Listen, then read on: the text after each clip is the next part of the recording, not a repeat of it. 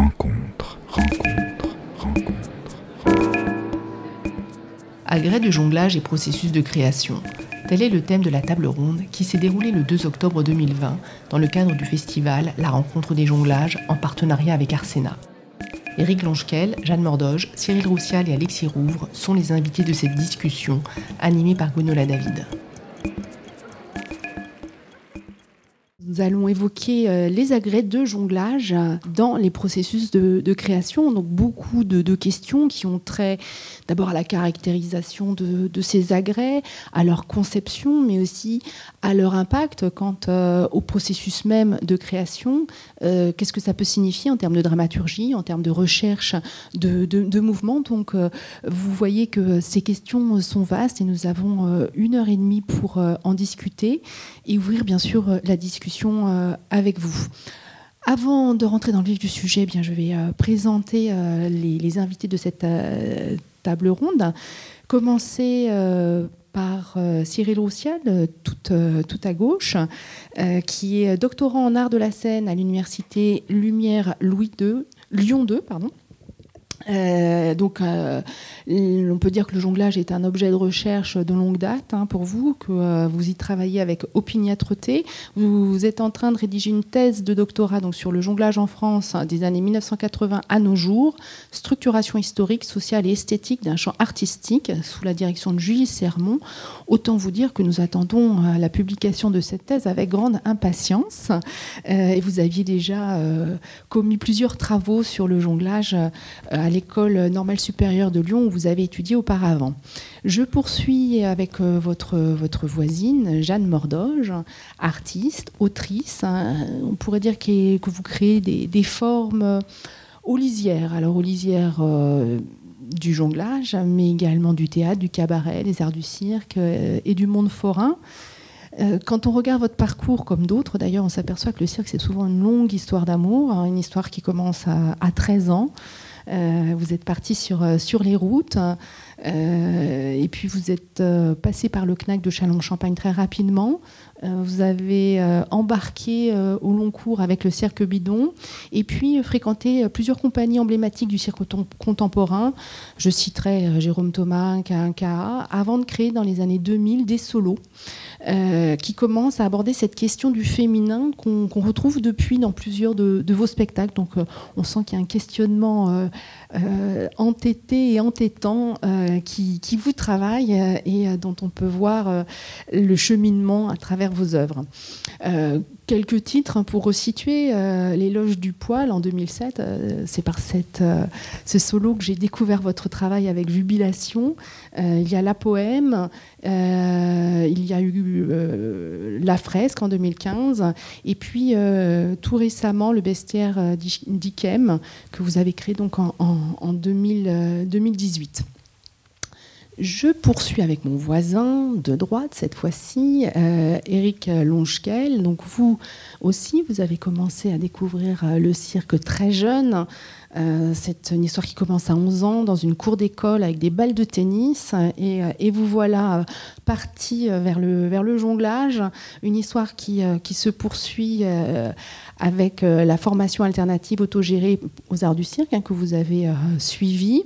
Et puis en 2009, euh, vous fondez la compagnie EAEO. E et puis on vous doit quelques créations marquantes comme M Carré, comme FLAC, comme All the Fun ou To Welcome the Aliens. Donc on, aura l'occasion de, parler de toutes ces créations puisque ce sont chaque fois euh, des explorations avec les objets qui euh, retracent votre, votre réflexion sur, euh, sur le sujet. Et puis, Alexis Rouvre, vous aussi, c'est à 11 ans. Il y a quelque chose qui doit se passer à cet âge-là, je crois, puisque vous, c'est en découvrant un petit cirque familial que vous avez pris, je dirais, le cirque à cœur ou vous avez décidé de vous y engager et euh, vous êtes euh, formé, vous êtes formé à l'ESAC à Bruxelles, l'école supérieure des arts du cirque de Bruxelles. Spécialisé en jonglerie et en acrobatie. Et puis, vous avez aussi développé toute une recherche personnelle sur la manipulation de cordes. Et on vous doit d'ailleurs euh, un premier solo qui euh, était tout à fait déjà emblématique de cette recherche, puisque ça s'appelait Dénouement. Donc, pour des cordes, c'était plutôt bien, ça libère. Euh, et ensuite, il y aura cordes. Et, bien, et, tout récemment, entre cordes. Donc, là aussi, on voit qu'il y a quelque chose qui trace un chemin avec avec entêtement. Euh, voilà pour, euh, pour les présentations. Alors, Évidemment, le sujet, comme je l'ai dit tout à l'heure, est très vaste.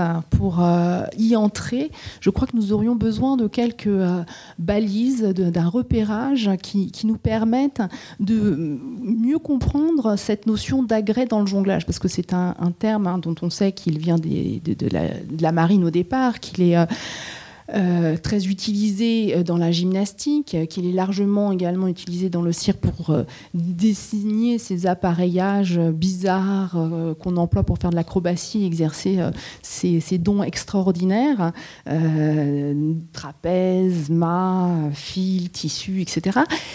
Et les balles. En quoi, pour vous, Cyril Roussiel, cela-t-il constitue, ces, balles, euh, ces, objets jonglés constituent-ils des agrès Et est-ce que tout objet jonglé est, un agrès finalement?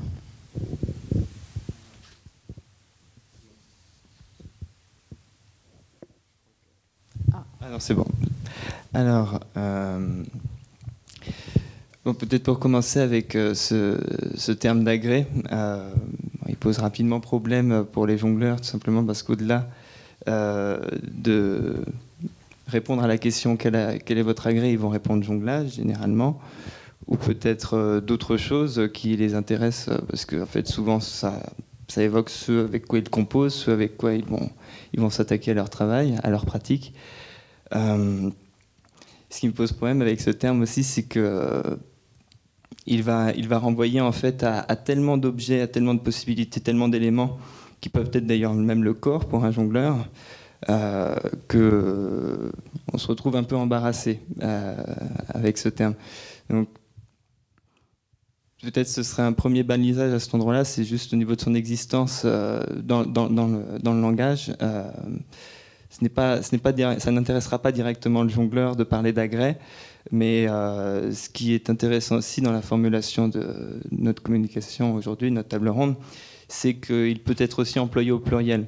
Alors là, en l'occurrence, euh, ça témoigne un peu plus du travail des jongleurs en général qui, de toute manière, comme beaucoup d'artistes de cirque, euh, ce n'est pas tous, quand même, vont prendre du temps dessus. ce n'est pas des années, ce n'est pas des décennies. donc là, peut-être que ça reflèterait plus, on va dire, ce à quoi renvoie, ce avec quoi ils travaillent. Et là, euh, ben, je, trouve ça assez intéressant, en tout cas, de le, voir comme au, pluriel, ce mot d'agré. Alors Cyril Lautiel, vous disiez euh, qu'il y a beaucoup d'objets qui peuvent être jonglés.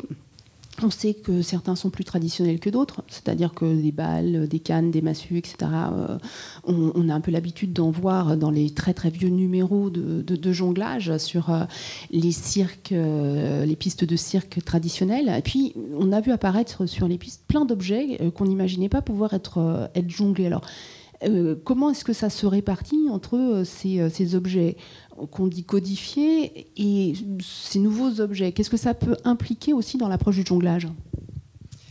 Alors, c'est vrai que ce, terme codifié, je ne sais pas de quel moment il, date. Je sais que beaucoup de jongleurs l'utilisent, d'autres ne l'utilisent pas du tout. Ce qu'ils sous-entendent derrière, c'est que c'est un ensemble de possibilités peut-être qui pourraient leur apporter. En tout cas, c'est euh, enfin Guy, Warenbourg qui n'était pas qui n'est pas là aujourd'hui avec nous, lui parlerait peut-être par exemple d'objets qui sont faits ou qui ne sont pas faits pour jongler. Euh, souvent, ça va être une manière d'appréhender euh, tout ce qui peut se tourner, euh, tout ce qui peut se trouver autour de nous. Et en fait, c'est surtout l'expérience du, jonglage durant ces dernières décennies qui peut nous en témoigner, ne serait-ce que dans les ouvrages d'historiens du jonglage comme un Dominique Denis qui aurait pris le temps de tout catégoriser et qui pour le coup, on voit par exemple des diabolos ou euh, des, balles, mais en réalité, tout entre guillemets pourrait être jonglable en soi. Donc là vient la, distinction codifiée non codifiée.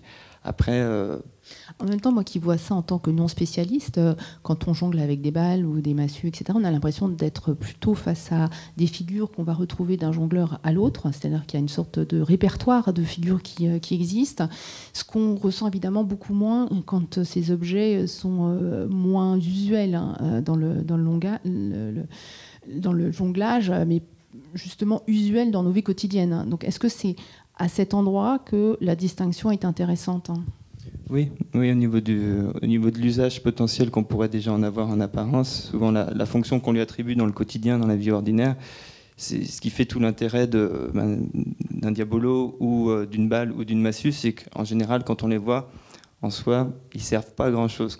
Mais par contre, euh, du fait du temps qu'on a, que, les jongleurs ont pu passer dessus, ils sont devenus rapidement codifiés notamment parce que ce sont vraiment, ils sont dotés de codes qui sont propres aujourd'hui à la culture du jonglage et qui les, connaît très bien.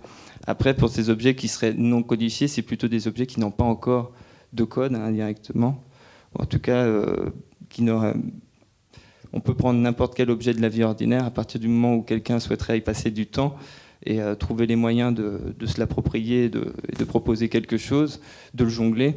Après, c'est ce qui intervient, c'est cette question de la façon dont on dont on se présente et dont on présente euh, le jonglage derrière, explicite ou pas. Nous avons autour de la table euh, beaucoup de découvreurs euh, d'objets euh, inédits dans le jonglage. Et euh, c'est à ça que nous allons nous intéresser. Je me tourne vers Jeanne Mordoge. Alors vous, je vous ai vu avec des jaunes d'œufs, des escargots, des poupées de chiffon, du papier, donc avec beaucoup de matériaux qu'on n'imagine pas immédiatement aptes à jongler. Les jaunes d'œufs, je m'y suis jamais risqué. Qu'est-ce qui vous a fait vous intéresser à ces objets, entre guillemets, ou à ces matières? Euh, bah moi, j'ai eu un parcours de jongleur euh, un peu traditionnel. C'est-à-dire j'ai appris vraiment par les balles et par les massues, mais surtout les balles. Et puis à un moment donné, euh, j'ai eu besoin de, de, sens, voilà, de quelque chose qui, qui fasse sens pour moi. Donc, en fait, mon rapport aux objets a complètement changé. Et c'est plutôt la sensation que c'est les objets qui m'ont choisi plutôt que moi qui ai choisi les objets puisque les objets qui m'ont accompagné pendant assez longtemps, en fait, euh, je les ai rencontrés un peu par hasard, même si je pense qu'il n'y a pas de hasard quand on est jongleur, puisqu'on a une grande attention ben, en fait, au monde des objets et au monde de, la manipulation et de la relation. Euh, mais du coup, c'était en faisant un gâteau, par exemple, que j'ai découvert le travail, le jaune d'œuf. Euh, et que j'ai petit à petit creusé cette relation-là, où euh, avec des bambous qui m'accompagnent encore, euh, je les ai vus dans une espèce de brocante. Euh, je ne sais même pas pourquoi je les ai achetés, je les trouvais moches. voilà. Et puis deux ans plus tard, je les ai retrouvés dans un coin et c'est devenu une vraie matière qui m'a accompagnée. Et hum, alors, c'est pas tous les objets comme ça, mais il y a quelque chose, en tout cas dans moi, dans mon, mon approche, qui me qui, travaille du mystère pour moi de, de, de, la fabrique, de la création, de la relation euh, que je, bah, qui, me plaît, quoi, dans le sens où j'ai pas forcément envie de creuser le pourquoi du comment, parce que j'aime beaucoup cette idée d'être choisi, quoi, de pas tout décider. Euh, euh, et de pas forcément que ça passe en premier par la pensée, mais plus par l'expérience ou par la rencontre ou par, par je ne sais quoi. Alors maintenant que vous vous fréquentez euh, depuis un certain temps, est-ce que vous pourriez quand même nous parler un peu plus de votre rencontre avec le jaune d'œuf? Oui, ben, ben, disons qu'il y a eu la rencontre, euh, voilà, euh, l'émerveillement, je dirais, de cette matière. Et puis, je crois que ce qui m'a aussi intéressé, c'est que en tant que jongleur, on, est beaucoup dans la maîtrise. Hein, évidemment, c'est la chose principale quand même, c'est maîtriser, maîtriser. Et, et, je crois qu'il y a en moi un frottement, une envie de chercher toujours l'endroit de non-maîtrise. Et le jaune d'œuf, il répondait parfaitement à cette question, puisqu'il n'est pas maîtrisable en soi. on ne sait pas combien de temps il va durer, il a une taille, une texture qui n'est jamais la même.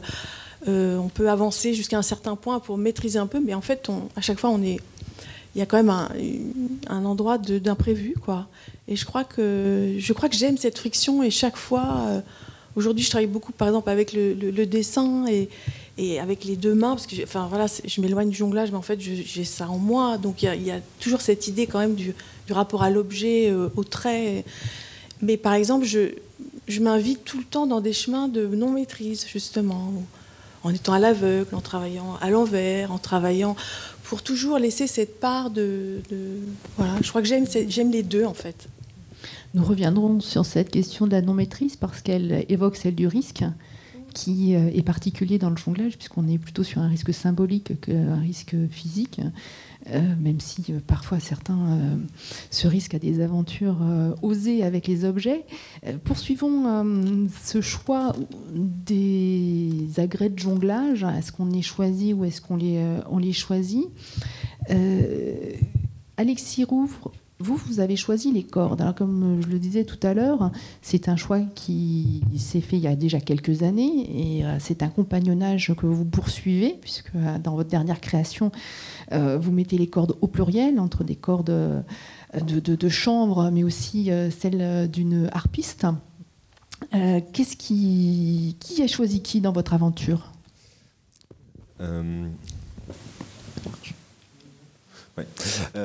Qui a choisi qui bah, C'est comment dire? Moi, je jonglais au bal, euh, donc j'ai jonglé euh, très jeune et euh, j'ai été autodidacte jusqu'à mes 18 ans, jusqu'à ce que je rentre à l'ESAC. Et donc, comme j'avais été dans un cirque traditionnel, ma jonglerie était tout à fait traditionnelle et j'adorais ça. Et voilà, quand j'étais à l'école, il y a eu un moment la question de. Voilà, j'ai découvert plein d'autres jongleurs, mes, mes, collègues de, classe qui qui avaient tous euh, une autre pratique et puis d'autres euh, voilà, qui avaient tous leur originalité. Il y avait vraiment la question de l'originalité et du plaisir. Donc j'étais à l'école, j'étais un peu dans mon rêve et puis en fait il y avait une question de...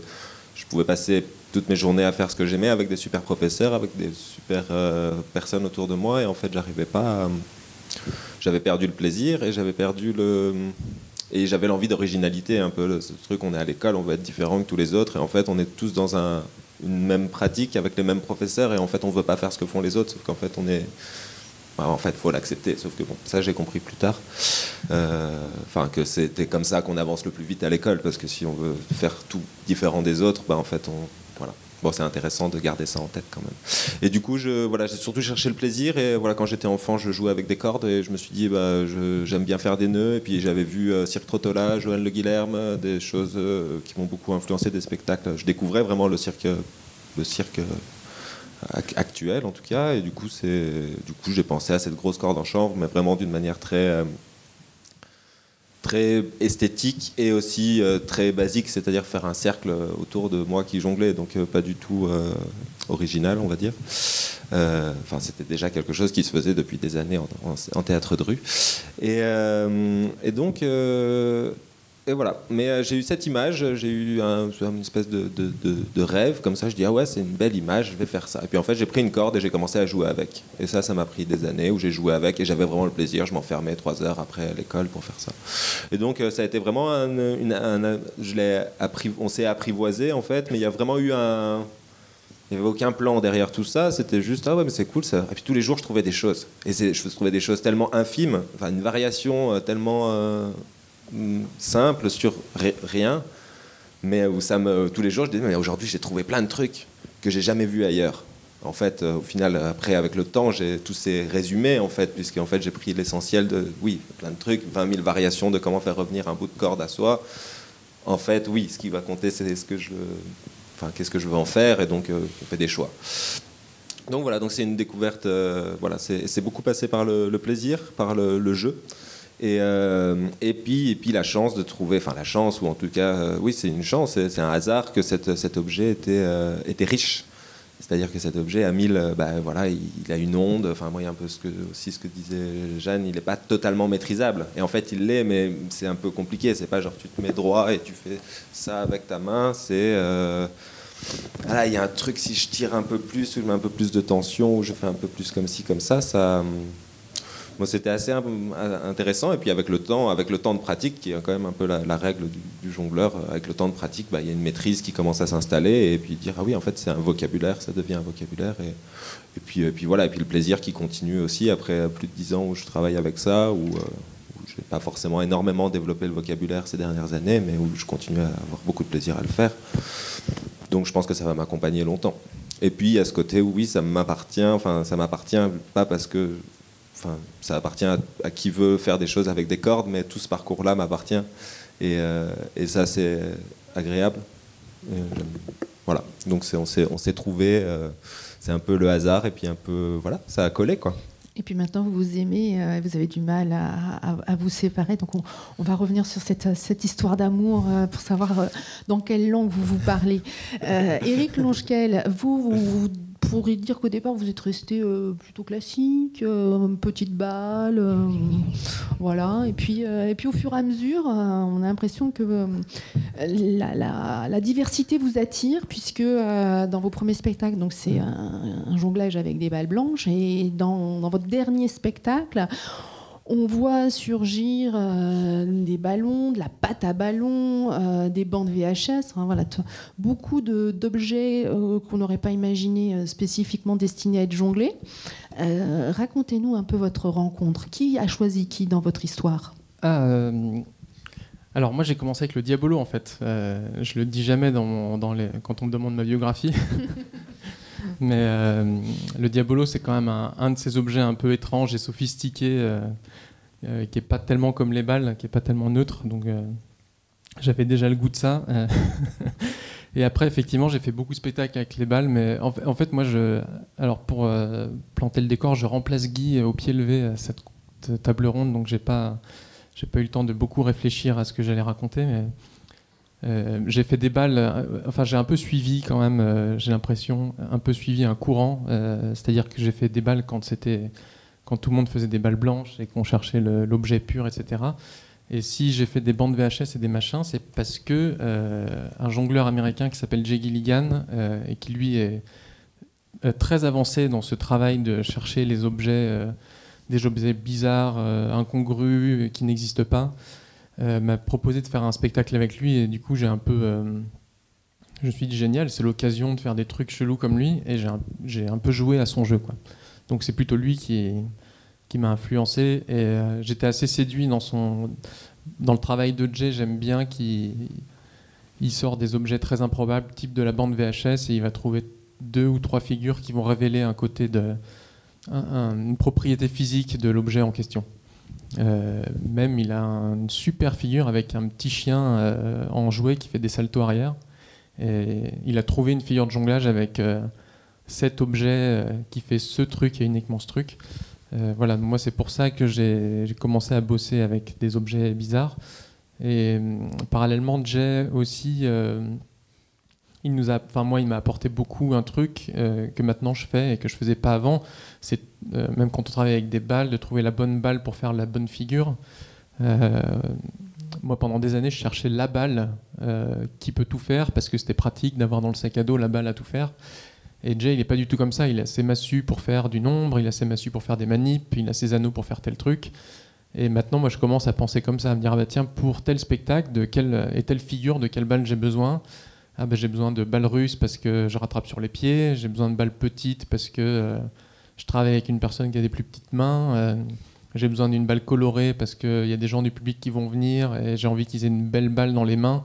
Et ce truc-là est plus important que la propriété euh, de jonglabilité de la balle. Et moi, je, je trouve que la réflexion que Jem a apportée, elle, va du coup dans les deux sens.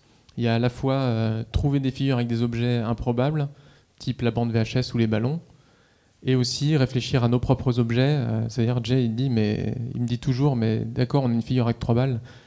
Quelle balle on prend Quelle couleur Quelle matière Quel poids Quelle, euh, quelle taille? Et il est assez obsessionnel là-dedans, c'est-à-dire qu'il questionne vraiment tout. La matière, est-ce qu'elle colle? Euh, Est-ce qu'elles sont mouillées? Est-ce qu'elles sont en métal? Est-ce qu'elles brillent? Est-ce qu'elles brillent pas? Et il essaye toujours de... Et moi, ça m'intéresse beaucoup, ça m'influence vachement, qu'il essaye toujours de penser au-delà de ce qui est disponible sur le marché. Euh, quand on sait que ce qui est disponible sur le marché, c'est fort peu, au final, même si ça change, il n'y a, pas- il y a pas énorme, euh, on peut toujours se poser la question, bah, tiens, pourquoi ce ne serait pas une balle euh, pleine de bouts de tissu qui pendent et je ne sais quoi Euh, euh, Voilà. Donc euh, moi, j'ai pas tellement choisi, c'est plutôt Jay qui m'a un peu euh, in- influencé là-dedans. quoi. C'est bien dommage qu'il soit pas là.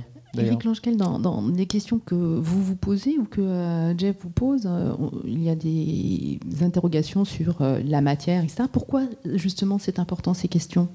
Pourquoi c'est important d'y répondre? Pourquoi ça vous intéresse d'y répondre aussi? Alors moi, je ne pense pas que c'est important d'y répondre. Je dirais pas que c'est hyper important que, que j'ai apporté au monde cette figure avec de la bande VHS. Par contre, je trouve ça plutôt marrant. Je n'adhère pas trop à l'adjectif important dans le sens où j'ai jamais eu l'impression, que ce soit avec dans les spectacles avec Jed, d'apporter un truc important à l'évolution du jonglage mais il y a plus un côté vraiment ludique de, présenter des objets et d'en révéler des propriétés. Je crois que c'est quelque chose d'assez euh, euh, d'assez intuitif quand même, euh, de, très profondément humain que à un moment on voit tiens une de ces graines qui tombe d'un arbre et qui tourne quand on est quand on est enfant on dit ah tiens c'est marrant elle elle tourne elle fait ça c'est rigolo qu'est-ce qui se passe si je la prends et que je le refais? Euh, j'ai l'impression que ça, ça, s'attache plus à ce, rapport instinctif au monde, d'être interpellé quand des choses physiques font des, des objets physiques font des, ont des comportements qui, qui nous surprennent ou qu'on n'avait pas suspecté. Et euh, il y a une démarche, dans, en tout cas, dans, je trouve, moi je trouve dans le travail de avec ces objets bizarres, de, de révéler ça et de d'un peu ouvrir le, les perspectives. Moi, quand je vois un spectacle de Jay, j'ai de nouveau la sensation des, des graines qui tombent des chênes là ou des peupliers ou je ne sais quoi, les trucs qui tournent. J'ai ça tout le temps. Je dis ah tiens c'est marrant. Euh, j'aurais jamais cru qu'on pouvait faire ça avec un bout de laine euh, et je, je, pense que ça s'adresse à cet instinct. Je dirais pas que c'est en tout cas moi de mon point de vue, j'essaie pas de répondre à ces questions qui sont très importantes pour l'art du jonglage. J'aime plus le rapport instinctif de tiens ce mec fait rouler une balle de telle manière. Euh, en même temps qu'il est sur le sol et il y a une douceur que j'aurais pas suspecté J'aurais jamais cru qu'on pouvait faire ça avec une balle. Moi, j'en étais resté à la jeter contre un mur, et puis euh, cette personne me montre euh, une autre façon de faire bouger cette balle, et ça, renoue un peu avec ce rapport de cette feuille qui tombe en tournant, ou de, euh, je sais pas quel truc qui vole dans le vent. Enfin, chaque fois qu'on se dit, ah bah tiens, c'est marrant, ce truc se comporte comme ça, j'aurais pas cru. Vous avez employé le terme objet pur tout à l'heure pour désigner les balles. Qu'est-ce que c'est un objet pur? Qu'est-ce que c'est un objet pur? Euh, bah, C'est quand, euh, quand on m'invite à une conférence au dernier moment, je ne réfléchis pas à ce que je dis et du coup. Euh, non, je pense qu'objet pur, on a, je, je pense que c'est une approximation que, comme jongleur, on a en tête les balles entre guillemets normales, les anneaux entre guillemets normaux et puis les massues entre guillemets normales. Et puis, Évidemment, aucun objet n'est vraiment pur et tous, ils ont leurs secrets qui demandent à être révélés. Euh, je pense qu'il y en a qui sont de manière évidente pas purs du tout. Euh, il y a Amron Rosval, un Suédois, qui a inventé une balle en plastique avec un, poids à l'intérieur qui fait qu'elle vibre hein, et qu'elle est littéralement injonglable, elle ne tient pas dans la main. Euh, ça, c'est évidemment pas un objet de jonglage pur parce qu'on se doute bien qu'avec cette balle, on va pas pouvoir entretenir un rapport de pratique pendant 10 ans vraiment passé 10 ans à essayer de jongler avec cette balle injonglable. Et, et je pense qu'avec les objets entre guillemets purs, mais disons les objets qui, qui se sont naturellement imposés euh, dans la tradition de jonglage, comme les massues, cette espèce de machin très bizarre avec un bouchon, un truc, un bidule. S'ils sont restés, c'est parce que euh, ils sont ils, sont c'est assez facile de trouver plein de trucs avec, plus qu'avec les balles d'Ameron, euh, à mon avis. Donc je pense que c'est ça, entre guillemets, la pureté. C'est peut-être des objets auxquels on peut s'attacher longtemps, les donner à quelqu'un d'autre qui va lui euh, ouvrir d'autres champs. Euh, on est un peu plus libre. Avec de la bande VHS, on n'est pas hyper libre. C'est pas c'est pas la folie. Genre on a 10 figures quoi. En tout cas, moi c'est pas ce que j'ai vécu euh, par rapport à d'autres objets comme les objets entre guillemets purs, disons les objets classiques ou standards, je sais pas. Cyril Roussial, qu'est-ce que quel mot Il n'y en a pas. En a pas. En tout cas, qu'il fasse l'unanimité, qu'il soit universel. À vous écouter les uns les autres, euh, on a le sentiment que le jonglage pourrait se définir comme un art de la relation, un art euh, de la relation entre le jongleur, le corps du jongleur et puis l'objet dont il va s'agir de, révéler les possibilités, pour reprendre euh, les termes que vous avez euh, employés. Euh, Alexis Rouvre, justement, avec cette corde avec laquelle vous avez une, relation de longue date, hein. est-ce que vous diriez que c'est ça votre, votre recherche et que c'est pour ça que ça vous intéresse, c'est-à-dire de pouvoir révéler les possibilités de, cette, de cet objet? De cette matière hmm. Bah, ouais, avec la corde, c'est euh, évidemment, euh, évidemment les propriétés de l'objet qui, sont à découvrir et du coup qui ont, ouais, que de dire bah, qu'est-ce qu'on peut faire avec une corde et de voir, voir qu'il y a des propriétés en fait. euh, compréhensibles, en tout cas palpables, mais je pense que c'est, ça tient beaucoup.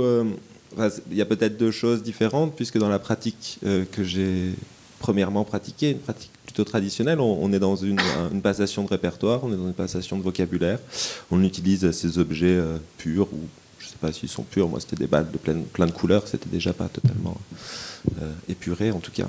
Euh, et, donc on est dans un rapport de oui, d'apprentissage et de et puis bon, on est vachement dans un rapport au début, en tout cas dans un rapport de performance, de- de- d'essayer de, faire mieux. Enfin, je pense que tous, un enfin, pas tous peut-être, mais moi je pense que quand je jonglais tout seul, je voulais euh, devenir un des meilleurs jongleurs du monde, Euh, dans ma tête. hein.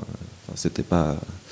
Euh, et donc ça, c'est une pratique qui se transmet. Et ensuite, il y a Enfin, j'ai l'impression que cette pratique conditionne, enfin, ou révèle quelque chose de, de- de- chacun de nous. Et, et après, ensuite, il y a le regard qu'on porte sur les objets. Et qu'est-ce qui nous intéresse là-dedans une fois qu'on n'a plus envie de faire, de rajouter deux balles tous les deux ans dans notre capacité d'exploit.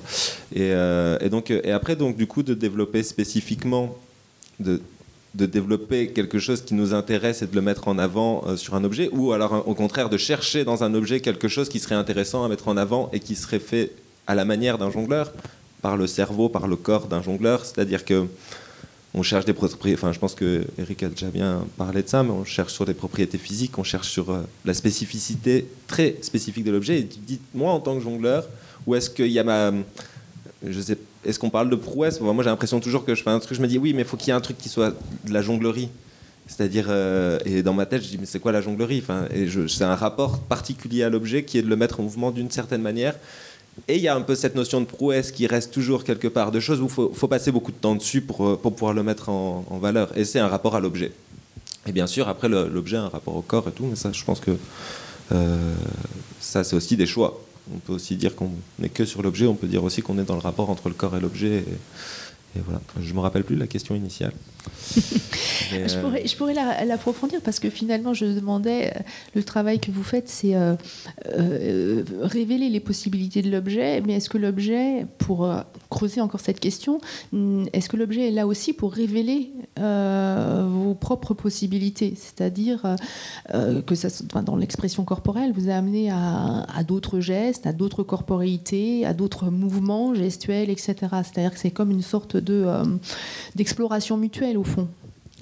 Oui, bah en tout cas, c'est une. euh, Forcément, il va falloir être réceptif à ce que l'objet, enfin, ce qu'on trouve dans l'objet, et on va s'adapter pour ça. Après, savoir si on le met en avant, si on met ça en avant ou pas, je pense que c'est des, c'est des choix un peu de chaque, euh, de chacun de nous. Enfin, moi, je pense que j'ai toujours été perméable, en tout cas, à ce que l'objet me aux informations de- que l'objet me donnait, mais, euh, mais j'ai. Euh, mais par exemple, j'ai pas forcément exploité énormément ça. Après, je sais qu'il y a d'autres jongleurs qui l'ont fait beaucoup.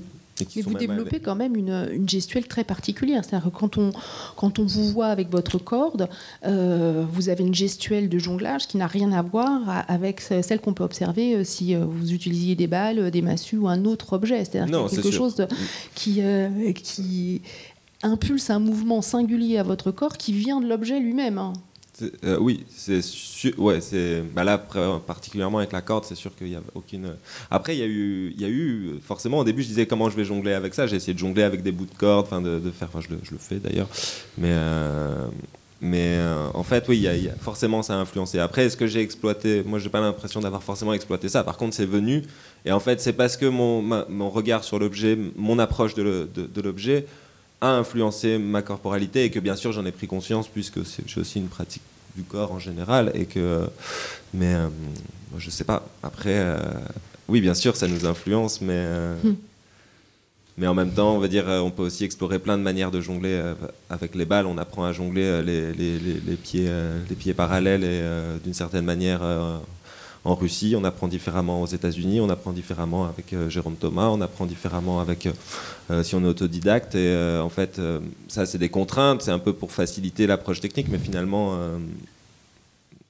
on est toujours. Enfin, ça, c'est des trucs pour être plus efficace ou pour être plus dans une esthétique. Mais, mais en fait, oui, une fois que ça c'est un peu intégré, je pense qu'on doit. Enfin, on s'approprie en fait notre connaissance du, du corps réagit à, à notre approche de l'objet et, euh, et vice versa. Notre, notre approche de l'objet influence notre, notre connaissance du corps ou approche. Après, j'ai beaucoup de. Je, je, sais pas. C'est sûr que ça influence. Moi, j'ai pas l'impression d'avoir pris ça comme. Euh, j'ai beaucoup mis l'objet en avant mm. et, euh, et, le corps qui suit. Par exemple. C'est un peu ce que dit euh, Jérôme Thomas, puisque vous le citiez, où il pointe le fait que c'est l'objet qui conditionne un certain corps, une posture, une assise, et il insiste aussi sur l'importance de trouver la position juste du corps qui va permettre à l'objet de déployer toutes ses capacités d'expression. Alors il va même plus loin puisque il y a dans son approche euh, les objets qui ont un petit ventre, donc qui ont un petit potentiel d'expression, et les objets à gros ventre hein, qui ont beaucoup de possibilités euh, d'expression. Mais pour euh, revenir à ce travail justement du, corps, euh, il y a bien cette recherche de trouver la juste place de son corps par rapport à l'objet. C'est un, dialogue. Oui, il faut, il faut trouver la juste place. Alors après, est-ce qu'on parle d'une, pour une raison c'est peut-être un peu, un peu un raccourci que je vais faire, mais pour une raison euh, technique ou artistique. Hmm. Est-ce que c'est des choix euh, Enfin, c'est des choix, genre, euh, moi, quand je m'entraînais tout seul avec mes cordes, j'avais aucune idée de qu'est-ce que j'allais, je voulais montrer de ça ou comment je voulais l'utiliser. Je travaillais et forcément mon corps s'influençait. C'était une raison purement technique pour y arriver. Et ensuite, il y a la considération de. Donc, ça, c'est des choix. Je pense que. Enfin, je pense que enfin, voilà, Jérôme Thomas est un peu radical là-dessus, euh, effectivement, mais en fait, c'est aussi des choix. Enfin, lui, dans son travail, il a fait des choix de, enfin, qui sont ses choix pour mettre en valeur la canne ou pour voilà, c'est aussi emprunt de plein de, de plein, plein d'influences qu'il a eu et euh, euh, donc c'est aussi une part de subjectivité. C'est là où je dis c'est artistique. Enfin je sais pas si c'est artistique, mais c'est cette part subjective qui dit bah genre moi aussi je veux mettre en valeur ça de cette manière. Mais en fait il y a quand même plusieurs manières, je pense, pour chaque objet. Et après je pense qu'en tant que jongleur, en tout cas nous autour de la table, on a toujours on a toujours un peu enfin on a approché ça de dire mais qu'est-ce que je veux montrer, comment je veux le montrer. Euh, et, donc ça, ça influence forcément le corps, ou en tout cas, ça fait même pousser des recherches dans un sens de dire oui, mais moi, je veux, euh, voilà, est-ce que je vais euh, plutôt me servir de la danse hip-hop que du modern jazz pour mettre en avant les choses? Est-ce que je vais me servir d'un vocabulaire? Est-ce que j'ai envie d'apprendre ça? Est-ce que j'ai envie d'aller vers ça? Mais en fait, je, pense qu'il y a un choix, enfin que l'objet conditionne un peu, mais après, il y a quand même un choix qu'on fait derrière. Et voilà, et puis je vais C'est le, geste, le geste du créateur. Jeanne Mordoge, donc, vous, avez euh, travaillé sur différents objets. Euh, vous dites que vous êtes plutôt choisi par, euh, par les objets que vous les choisissez. C'est le point de départ du travail, le point de départ de la création, cette, ce dialogue, cette recherche aussi de ce que peuvent vouloir dire ces objets. comment ça se passe? Ben, Justement, ça me fait penser à quand on parlait de relations combien on est dans la relation. Parce qu'on peut être deux, soit et son objet, mais il y a aussi euh, de quoi on a envie de parler, il y a aussi le spectateur, qu'est-ce qu'on a envie aussi de lui offrir comme, euh, comme possibilité, comme rêverie, comme ouverture par rapport à une, relation avec un objet. Euh, il y a des objets qui sont assez, je dirais, fermés, d'autres beaucoup plus ouverts. Donc, quelle place on laisse à tout ça? On est combien dans, dans une relation? Enfin, dans combien de relations il y a, je dirais euh, donc moi, je sais que ce qui m'importe aujourd'hui et depuis longtemps maintenant, c'est vraiment le de quoi de quoi j'ai envie de parler. Euh, comme c'est souvent un support assez intime, l'objet il est là comme un, médium pour moi, comme quelque chose qui va venir, euh, un prétexte, quelque chose qui va venir, même s'il a toute son importance hein, et son, sa place et son, son précieux. Pour moi, il vient comme comme pour m'accompagner dans, quelque chose que je ne pourrais pas dire que c'est mon, outil quoi qui n'est pas les mots, qui n'est pas euh, voilà. Et donc tout ce qui m'importe, c'est trouver l'objet qui va euh, qui va être juste par rapport à ça et comment euh, comment là je rentre en création pour pour que ça ça m'appartienne, que ça soit vraiment très puisque de toute façon je reste sur l'intime, ça doit passer par quelque chose qui m'appartient et, et c'est là où je choisis pas forcément. Voilà. C'est-à-dire que les objets euh, qui ne sont pas des objets, on va dire, euh, habituels pour le, pour le jonglage, donc euh, qui ont un autre usage hein, dans nos vies, ont aussi une capacité symbolique euh, peu Oui, différente hein, d'un objet dont on sait que s- sa fonction, c'est le jonglage, Mm. point. Vous, utilisez des objets qui nous transportent ailleurs. On parlait tout à l'heure du jaune d'œuf, et puis je disais aussi en introduction que vous, vous aviez entamé une une interrogation sur la féminité. Alors c'est pas complètement hasard que cette rencontre se soit passée en faisant un gâteau, qui est comme une activité euh, pas uniquement féminine, mais on va dire que euh, assez féminine. Euh, comment est-ce que vous avez préhendé justement cette capacité des objets à raconter quelque chose par eux-mêmes? Alors, je disais que c'est pas une interrogation sur la féminité, c'est qu'il se trouve que je suis une femme et que en fait, je suis souvent mon propre point de questionnement, enfin d'interrogation, de, de départ de, de ce que je crée. Et, euh, et du coup, bon, ça passe par une sorte de nécessité. C'est pas, pas vraiment un choix. Euh, mais c'est vrai que la rencontre avec les objets, du coup, est pas anodine. Et c'est vrai qu'un œuf, bon, évidemment, c'est très fort symboliquement, mais ce qui m'a intéressé aussi très fort dans l'œuf, c'est ce côté euh, aussi par rapport au féminin, puisque je travaille sur les, frottements aussi entre le, beau, le monstrueux, tout ce qui vient un peu gratter, quoi, euh, sous la surface du lisse et du, et voilà, et de, de quelque chose de du consensuel. Euh, donc un œuf, par exemple, c'est vrai que c'est très beau, ça, ça évoque tellement de belles choses. En plus, ça glisse sur la peau, c'est magnifique. Et puis quand ça commence à dégouliner, ben, c'est dégoûtant. euh, ça vient parler de, de morve, de, tas de choses dont on n'a pas envie de, qui nous, voilà, qui nous. Et c'est vrai que c'est un, un lieu moi qui m'intéresse, voilà, ce lieu-là où. euh, ou dans euh, ce que j'apparenterais plus à l'art brut, qui est mon, rapport au, dessin et au, voilà, trait. euh, c'est à la salissure, aux, formes euh, voilà, qui sont pas forcément belles, pas forcément. et, et donc pour moi, c'est un tout, c'est pas la féminité, l'objet, le machin, c'est une espèce d'ensemble qui fait que, que ça passe par ça pour moi, quoi, en tant que. C'est vrai qu'on n'est pas nombreuses en femmes de ma génération. J'ai 50 ans de, qui travaillent avec des objets en jonglage. euh, Il y en a très très peu.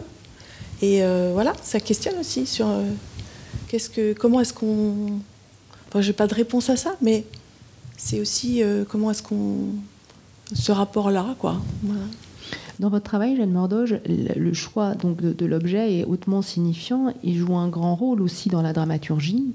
Comment vous abordez ce travail dramaturgique avec les objets?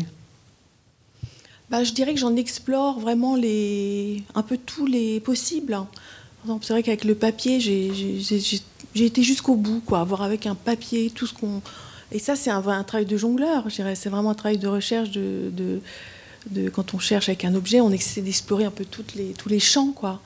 Et, euh, euh, et donc sa texture, sa matière, comment est-ce qu'il travaille avec l'eau, avec la, chose, avec le corps, avec. Et puis petit à petit, je dirais que les choses se réunissent et, commencent à faire sens. Mais par exemple, typiquement, je, mon dernier spectacle, euh, en tout cas grosse forme, c'était s'appelait L'errance est humaine. Euh, et je travaillais sur une transformation au départ d'une femme qui se transformerait en poule pour en- vraiment finir avec l'histoire de l'œuf.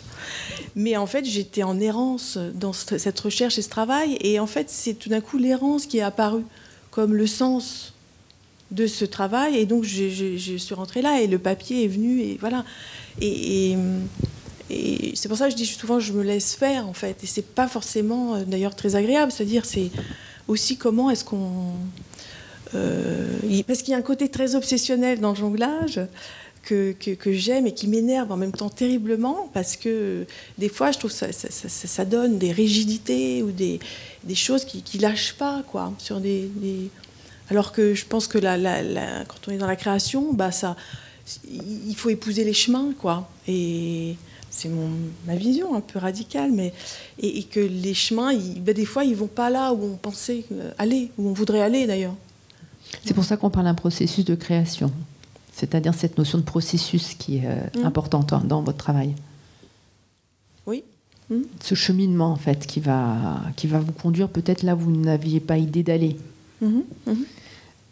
Dans, votre, euh, dans vos spectacles, euh, comme vous le, le soulignez, euh, vous travaillez beaucoup sur, sur vous-même. Et euh, si on pousse le questionnement que nous avons posé tout à l'heure, c'est-à-dire est-ce que l'objet, qu'est-ce que l'objet révèle de, de son manipulateur, puisque on- n'est pas forcément dans une, euh, dans une optique euh, uniquement de domptage hein, des objets, mais les objets euh, aussi nous, nous amènent à, vous amènent à, à produire des gestes, à, à produire du sens, etc. Donc, dans cette expérience de, de jonglage que euh, vous traversez depuis de, de nombreuses années, qu'est-ce que ça a révélé de vous-même hein? Je dirais que les objets, ils me permettent de, à la fois que le spectateur puisse s'approprier ce qu'il a envie dans ce que je raconterai, et ils permettent une distance et ils permettent une poésie, puisque quand même, euh, enfin moi je suis de plus en plus intéressée par l'art forain et par ce, travail vraiment très proche, très comme ça, très direct sur les, sur le monstre dans toutes ses formes, et, et je trouve que c'est là pour révéler quoi. En fait, c'est un révélateur l'objet. Il est là pour euh, et puis parce qu'il il- parce que c'est tout un travail qu'on mène aussi qui, est décalé de, bah, de- du réel, c'est-à-dire de, qui, transpose dans un monde euh, inhabituel, euh, un peu fantastique ou un peu qui permet, je trouve, de, bah, de, c'est la fonction pour moi de la, création qui permet de se déplacer vraiment ailleurs, quoi, d'être transporté dans, dans- quelque chose de qu'on peut pas forcément nommer d'ailleurs. Un objet qui révèle aussi, d'ailleurs, le spectateur à lui-même, parce que quand on est face à ce, jaune d'œuf qui peut évoquer, euh, comme vous le disiez, la mort, la matière sale, etc., euh, la réaction que ça provoque chez les spectateurs lui en dit beaucoup de son rapport, euh, justement, avec ces, matières. C'est à cet endroit-là aussi que vous communiquez d'une certaine façon, que vous, vous installez un échange avec le spectateur dans votre approche? Ben, euh, oui, c'est sûr que j'aime bien quand ça vient, euh, que ça vient euh, bouger quelque chose. Quoi que ce soit, d'ailleurs, après, c'est plus mon affaire, en fait. Mais que ça vienne bouger, oui, c'est évidemment. Au-delà d'une admiration, ou du, c'est, aussi ça qui est, je trouve, délicat dans le cirque, plus globalement. C'est, dépasser cette chose de, de juste l'admiration ou de, ou de la prouesse, qui est très importante, mais au-delà, qu'est-ce que qu'est-ce qu'on peut euh, transmettre en fait, enfin, ou raconter? Cyril Roussial, dans les différentes relations qui unissent donc le, le ou les jongleurs et les jongleuses, mettons-le au féminin résolument, et euh, leurs objets, mettons-les carrément au pluriel, hein, puisqu'on a vu qu'ils étaient euh, extrêmement divers, euh, vous avez euh, développé une réflexion qui euh, montre qu'il y a effectivement trois grands types hein, de, de- de- de relations que vous caractérisez par le jonglage incarné, le jonglage réincarné et le jonglage désincarné. Alors, euh, maintenant que nous avons parlé à partir de- des expériences personnelles, est-ce que vous pourriez nous livrer euh, le fruit de votre réflexion?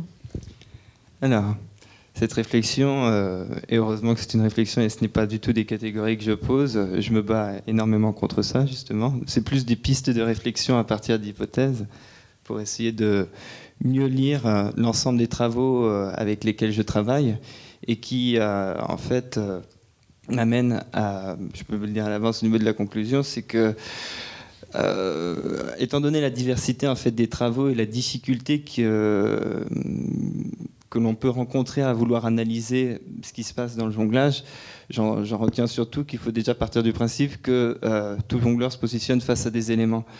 À partir de là, euh, on respecte au moins le fait que chaque, chaque travail que- auquel on va avoir affaire méritera d'être étudié euh, par rapport à, des choix. Et donc, c'était ce qui m'intéressait dans cette idée de se positionner. Alors après, en choisissant le terme d'élément, c'était volontairement pour élargir au-delà des objets, le corps ou même l'environnement. Euh, dans un des exemples que j'avais, euh, vous faites référence à un article qui avait été publié dans la revue Agone, qui est revue- une revue dédiée aux arts de la scène. Euh, je fais facilement référence à, à Jörg Müller parce qu'il affirme lui-même jongler avec son propre corps. Donc euh, à partir de là, j'étais très embarrassé avec la question de l'objet uniquement. Euh, et euh, après, au niveau du reste, euh, bon, je veux dire, euh, ne serait-ce que par rapport à Eric, là, tes recherches actuellement euh, dans l'eau, je trouve ça assez intéressant aussi de, de, de, de, voir ce que l'on peut faire, ne serait-ce qu'avec les bulles, pour comment aussi l'environnement est mobilisé pour, pour ne serait-ce que créer autrement du déplacement, ou en tout cas du jonglage derrière. Alors après, cette notion d'incarnation, euh, ce n'est pas, pas de moi directement. Je ne sais pas si c'est directement de Jérôme Thomas. En tout cas, elle a émané de discussions avec euh, Nicolas Matisse à l'époque où je travaillais sur la compagnie, le collectif Petit Travers, compagnie lyonnaise. J'avais euh, consacré un an à essayer de mieux comprendre tout leur travail avec leur propre lexique et leur propre manière d'appréhender les choses. Et Nicolas, en l'occurrence, non pas Julien Clément, mais vraiment Nicolas Matisse, un des deux co-directeurs, parlait euh, d'incarnation pour euh, débattre de la question de la façon dont les jongleurs peuvent se présenter ou représenter quelque chose sur scène.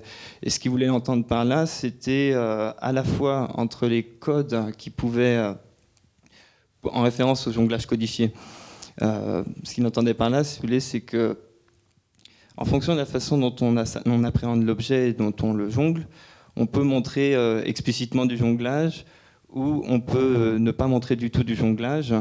Euh, il n'empêche qu'il y a une démarche derrière qui relève d'un jongleur. Et à partir de là, j'avais proposé un ensemble de, catégories à partir des différents travaux, avec euh, un jonglage incarné qui serait vraiment donc explicite sur scène avec des matériaux euh, on va dire, euh, pur, classique, euh, facilement identifiable, en tout cas à vue d'œil, comme étant des objets de jonglage.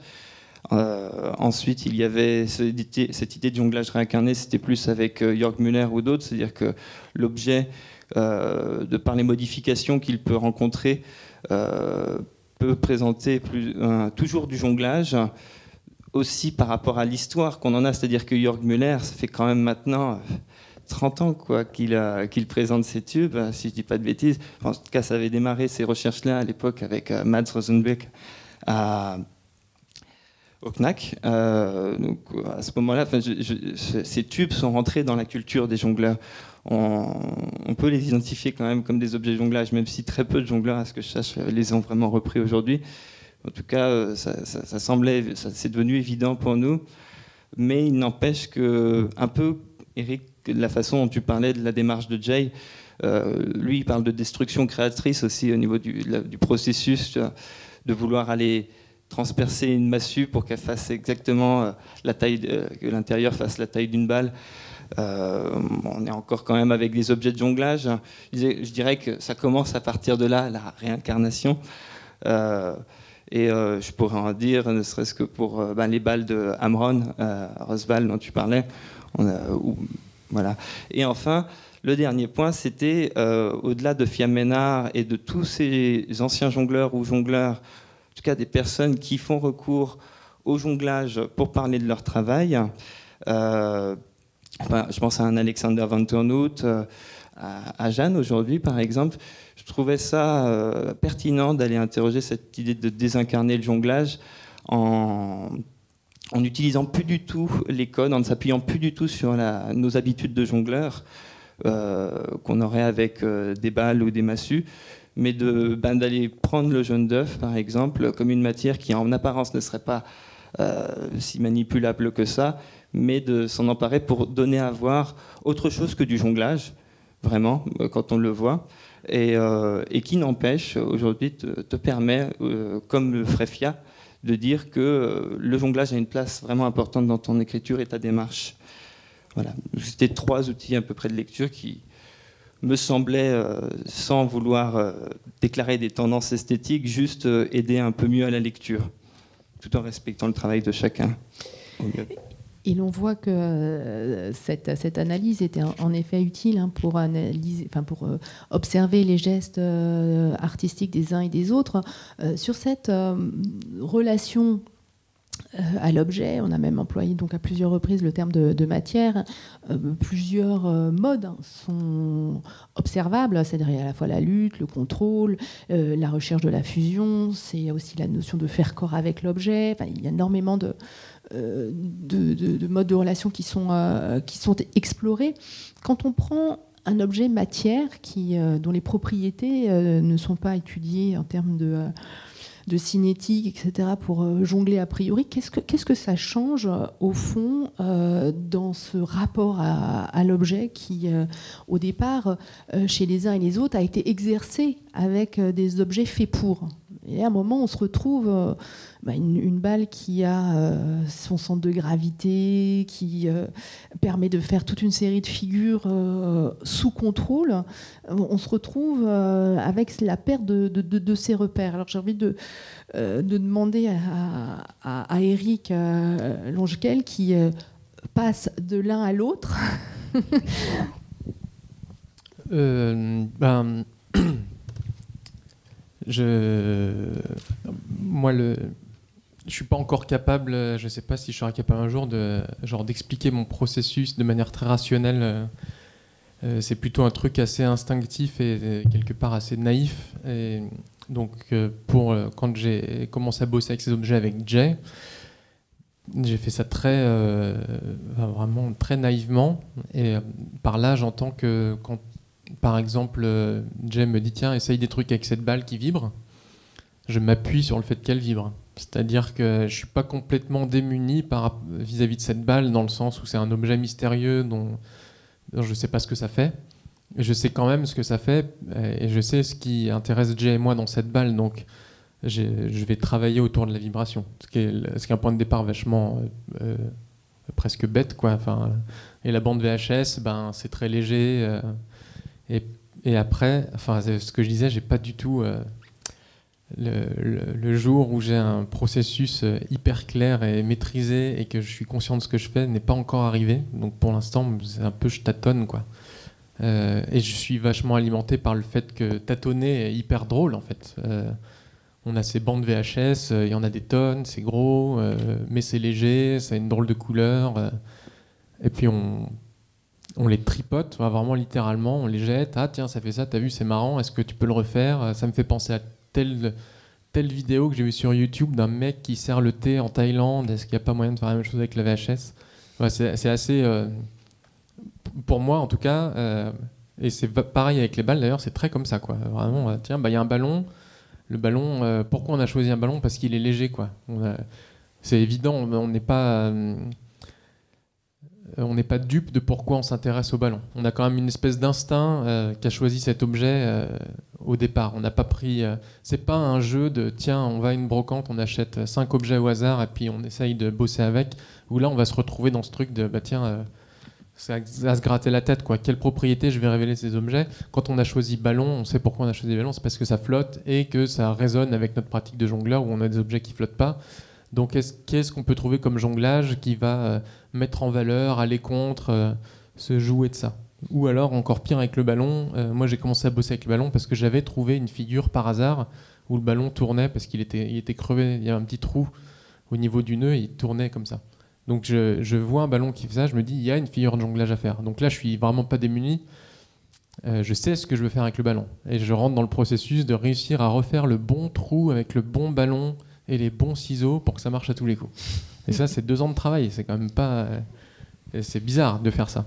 Euh, du coup, euh, c'est un rapport très expérimental, en tout cas pour moi très expérimental. J'ai pas du tout une espèce de, ouais, de processus de dramaturgie. euh, L'objet symbolise ça, c'est un objet pas de jonglage, donc je vais révéler de telle manière. Je pense qu'il y a des personnes qui font ça. Moi, non, c'est vraiment très tactile. Je, comme, je peux dire tactile. quelque chose? Pardon. Il me semble aussi qu'à force, on a aussi un, un- un- On sent le potentiel des objets, en fait, d'instinct. Oui, ça c'est vrai. Et des fois, on fait face à de grosses déconvenues aussi. Je sais pas. Des fois, on, Oui, on bien dit, sûr. oula, instinct avec ce truc, je vais et, et on se. Mais c'est vrai, c'est vrai qu'on a un instinct. Et des fois, enfin moi, ça m'est arrivé en tout cas d'avoir un, un instinct très fort pour un truc. Euh, je dis pas ce que c'est parce qu'on sait jamais.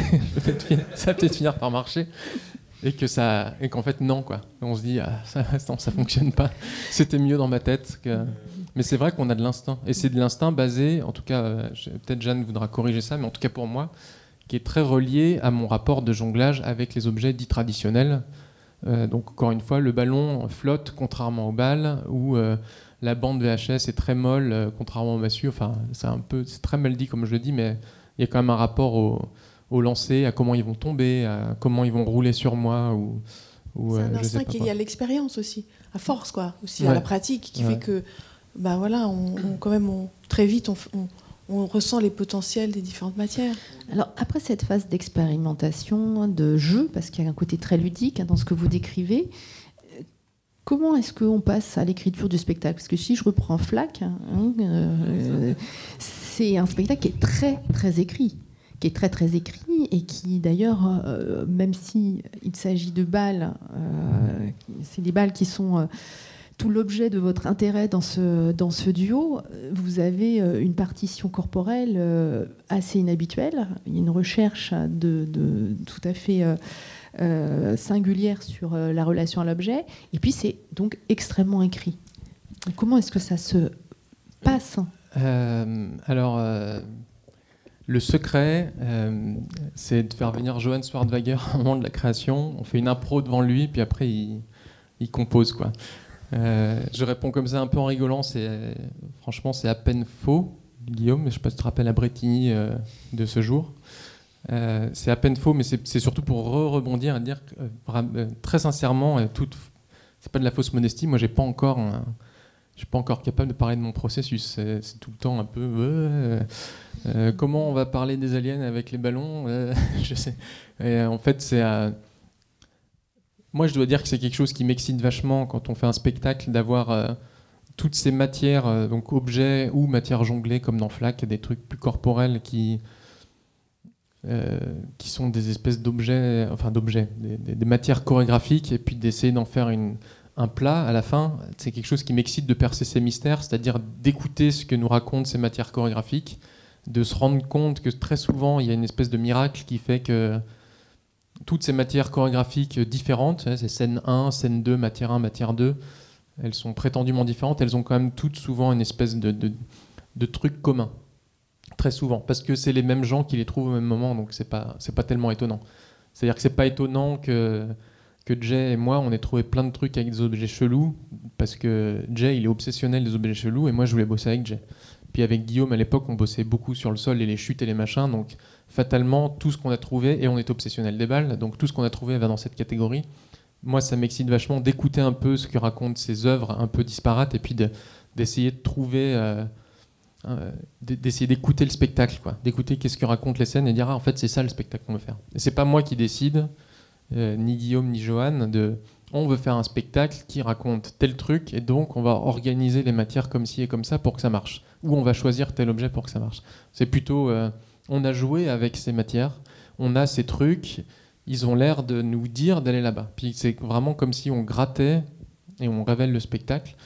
Euh, dans le spectacle avec Jay, c'est marrant parce que quand ça s'appelle How to Welcome the Aliens, c'est un spectacle de pour, de jonglage pour les aliens, et on peut vraiment croire si on voit de l'extérieur, ah bah tiens, un, ils se sont dit qu'ils voulaient faire un spectacle sur les aliens, et puis deux, ils se sont dit, bah dans ce cas-là, on va prendre des objets chelous. Logique, non? Et en fait, c'est pas ça. C'est pas ce qui se passe. C'est plus, euh, on a des objets chelous, euh, on n'a pas de titre, on cherche un titre. euh, J'envoie un mail à Jay, il rebondit sur le mail, ça n'a rien à voir avec ce qu'on a trouvé, et puis on, on se retrouve à faire notre tambouille à partir de ça, et éventuellement à virer des, des scènes et des objets. Par exemple, pour How to Welcome the Aliens, au bout d'un moment, peut-être on dit ah bah tiens, on, vire telle scène parce qu'elle est avec un objet trop. On se rend compte que finalement on n'a que des objets chelous, que ça colle, machin. Donc on enlève la scène qui est avec un objet normal. Ou on remplace une scène qui est avec, avec un objet euh, normal, entre guillemets, 10 balles, par autre chose pour que ça colle. Ça, c'est une alarme parce que je dois aller remettre le prix à, à Thomas Dequitt dans 45 minutes. Euh, donc il n'y a pas de. C'est les joies du direct. Il n'y a pas de, a pas vraiment pour moi de recette, mais une recette centrale, c'est quand même d'écouter, de pratiquer à l'instinct euh, avec les VHS, les machins, ou un lancer bizarre, ou le sol, ou peu importe. Puis après de, de voir ce qui se profile et d'aller dans cette direction, plutôt que d'essayer d'organiser. En tout cas, moi, je l'ai jamais fait. D'avoir une idée, euh, je vais parler de la décroissance et d'inventer le jonglage qui va pour ça. Euh, c'est jamais quelque chose que moi, je- moi en tout cas, c'est pas quelque chose que je suis capable de faire. C'est donc un, un processus d'exégèse hein, de ce que va raconter le, le- le plateau, les expériences que vous avez faites. C'est-à-dire qu'il y a une matière qui s'accumule et puis à un moment, vous allez essayer de, de- de tirer les fils d'un récit parce que euh, par association d'idées, par, euh, par écho, etc., il y a des, euh, il y a des lignes directrices, des lignes de construction qui se, qui se dégagent. C'est dans ce processus-là que vous vous situez. Je, je suis pas sûr, de, je sais pas ce que veut dire exégèse, mais euh, euh, en tout cas, c'est plus ou moins ça. Ce que, ce Bon, que bah, tu donc c'est ça Après, y l'exégèse. a un- je, je complète, euh, puisqu'on en est là, il y a un deuxième processus qui, moi, m'amuse, c'est quand on a les, les scènes, et puis un espèce d'objectif flou, que j'ai dit que j'avais pas, mais peut-être je peux en avoir un, ou un titre, comme à How to Welcome the Aliens, et d'essayer de, de faire se rencontrer les deux trucs. Et ce qui est marrant, c'est qu'il y a le titre, alors c'est How to Welcome the Aliens, et, euh, puis il y a la matière, les objets chelous, tout ça, et puis on essaye de, tisser un lien entre les deux, et on doit inventer tout un truc pour qu'il y ait effectivement cette rencontre et qui nous mène à un point où généralement on on pensait pas aller. C'est-à-dire qu'on a la sensation, on finit le spectacle, on se dit ah bah tiens, euh, enfin moi je me suis vraiment dit ça euh, sur tous mes spectacles et j'espère que ça va continuer. À chaque fois je me dis putain j'aurais jamais cru qu'on allait faire un truc pareil. Je, je pensais vraiment pas quand j'ai commencé à bosser avec Jake, j'allais finir à parler les trois quarts du spectacle, à jongler avec des ballons et, sortir les gens pour aller enterrer euh, une urne quoi. Et, tout ça vient juste du du fait que j'essaye de relier, enfin nous essayons avec Jay de relier le titre, le thème, le propos euh, aux matières qu'on a et qui viennent pas de, ça. Et si on termine dans un endroit bizarre, c'est parce que il y a ces espèces de deux forces contraires de ça doit être les aliens, mais en même temps, moi j'ai une figure avec un chien qui saute. Bon, Euh, comment on fait pour relier les deux? Est-ce qu'on peut? Est-ce qu'on a envie? Et puis une fois qu'on le fait, c'est- là qu'on construit un truc qui pour moi est intéressant dans le sens où c'est pas un truc qu'on invente, c'est vraiment un truc qui s'impose à nous. Et donc, par conséquent, c'est pas un truc qu'on donne no- notre, notre goût, notre ego, nos opinions. Il y a un moment, on a le chien qui saute et puis le titre, euh, il faut faire le truc, quoi. Et on doit, on peut pas se dire, bah moi je pense que c'est pas bien, etc. On est, on est un peu obligé de, de faire ce chemin. Et euh, voilà, les aliens, c'est ça. Et pour moi, Flack et All the Fun, c'était un peu ça aussi. De- on, veut un spectacle qui a. Alors, des fois, les aliens, c'est très clair, mais Flack, c'est pas clair. C'est, on a un peu ce feeling ou ces références. Et, mais par contre, on a quand même se lancer. Donc, comment. euh, qu'est-ce que ça veut dire? Et puis, qu'est-ce qu'on trouve? Et puis, à la fin, on, on lit le truc. Et encore une fois, on est dans un processus. J'ai lâché le mot, ça y est. on est dans un processus où on n'a pas euh, trop la place de donner notre avis. C'est ça qui est assez marrant. En fait, c'est comme si les contraintes que vous vous posiez dans le processus, les contraintes qui sont liées à ce que vous avez trouvé, aux matériaux aux titres que vous avez choisis, euh, agissent euh, pour euh, euh, aiguiser, euh, aiguillonner euh, votre, votre créativité et, vous obliger à trouver une- d'une certaine façon une solution qui va tenir la route et, qui va créer du sens, hein, qui, va être, qui va être valide. C'est ça aussi qu'on ressent un peu dans, dans votre, votre explication. Est-ce que, Alexis Rouvre, vous vous retrouvez dans cette description de processus hein? Oui, beaucoup. Et puis je trouve que Eric, pour quelqu'un qui n'arrive pas à expliquer ta, ta démarche, euh, je pense que tu l'expliques quand même vachement bien. Euh, enfin non, vraiment, bah, parce que ça me parle beaucoup aussi. euh, en fait, et c'est marrant de ce truc du, titre ou du thème ou enfin de truc un peu le propos, mais euh, qui n'est pas forcément ton point de départ. Tu, le traites un peu comme une, un peu avec la même, euh, comme si c'est la même contrainte qu'une euh, qu'une matière euh, jonglée. C'est-à-dire j'ai travaillé avec cet objet, du coup euh, bah, j'ai dit que c'était cet objet, donc euh, en fait c'est une contrainte, mais c'est une contrainte physique, c'est pas juste comme tu dis une contrainte de ah, est-ce que c'est la bonne idée? On a dit bon c'est les aliens. euh, et, euh, et- enfin moi, moi, ça m'évoque ça. En tout cas je sais pas si c'est ça que tu, tu, tu- exprimes, moi, et moi ça me parle et, de, de partir de la ben, ça me parle beaucoup en fait, de partir de la matière et en fait d'avoir aussi peut-être cette exigence assez, peut-être assez carrée de dire, euh, que ce soit dans tous les spectacles dont tu as parlé, de dire oui, en fait oui il y a une matière claire et en fait c'est ça, on l'a travaillé d'une certaine manière pour X raisons. Et puis ensuite il y a une volonté de, de- de ramener ça dans un spectacle. Et du coup cette droiture là en fait, enfin je trouve que c'est droit comme tu l'expliques en tout cas Euh, et c'est un peu ce que se passe dans la tête d'un jongleur un peu exigeant qui euh, ne joue pas trop euh, avec peut-être son ego justement. C'est ce qui s'est passé par exemple pour Entrecorde, puisque là Ah, vous étiez euh, euh, aussi confronté à une altérité, une harpiste hein, euh, qui a un autre jouet que le vôtre et qui a d'autres règles et d'autres principes. C'est ce que vous avez exploré? Alors, Entre cordes, c'est un spectacle très particulier euh, pour moi. Euh, c'est un spectacle de rencontre, euh, de, re-rencontre avec une amie, en fait. Autour d'une espèce d'évidence de euh, ah moi j'avais pas envie de travailler tout seul. Enfin ouais je fais ça tiens ah mais toi tu joues, de la je connaissais Déborah depuis très longtemps je savais pas qu'elle jouait de la harpe très bien et, et puis on s'est retrouvés vraiment à un moment donc on n'a vraiment pas eu de processus en soi de création. On a dit ah moi on va faire ça pour se faire plaisir. Vraiment et on était tous tous les deux occupés avec plein de projets. Donc en fait on a dit bah, quand on a l'occasion on se voit. Et en fait c'est venu un peu tout seul. Et on est vraiment arrivé avec chacun nos nos matières qu'on avait. Et on a dit, on, on partage ça. On partage ça. Donc en fait, dans, le processus de, création, euh, il y a eu de se mettre ensemble. Il y a eu, ouais, le, titre nous a beaucoup, euh, enfin le titre, la simplicité de ce titre entre cordes. euh, beaucoup, nous a beaucoup dirigé. On a dit, ben, ça doit être le plus simple possible. En fait, moi, qu'est-ce qui compte? C'est moi, j'ai du plaisir à faire ça quand toi tu joues. Et puis elle, elle dit, ben, moi, j'ai du plaisir à pas être toute seule à jouer. En fait, on avait un peu la même chose et on trouvait que c'était voilà, on s'entendait bien artistiquement et humainement. Donc on a juste dit, on va mettre ça ensemble et ça nous parle. euh, c'est un projet plaisir, quoi. On, on Mais c'est vrai que comme ça, ça. se, ça C'est- se sent parce qu'il y a une vraie résonance entre, euh, entre vos deux présences, entre euh, la façon dont chacun apporte sa partie à la partition. Et euh, ça, c'est quelque chose qui euh, certainement naît de cette complicité que vous avez eue Mhm. en partageant le, pla- le- le- le plaisir.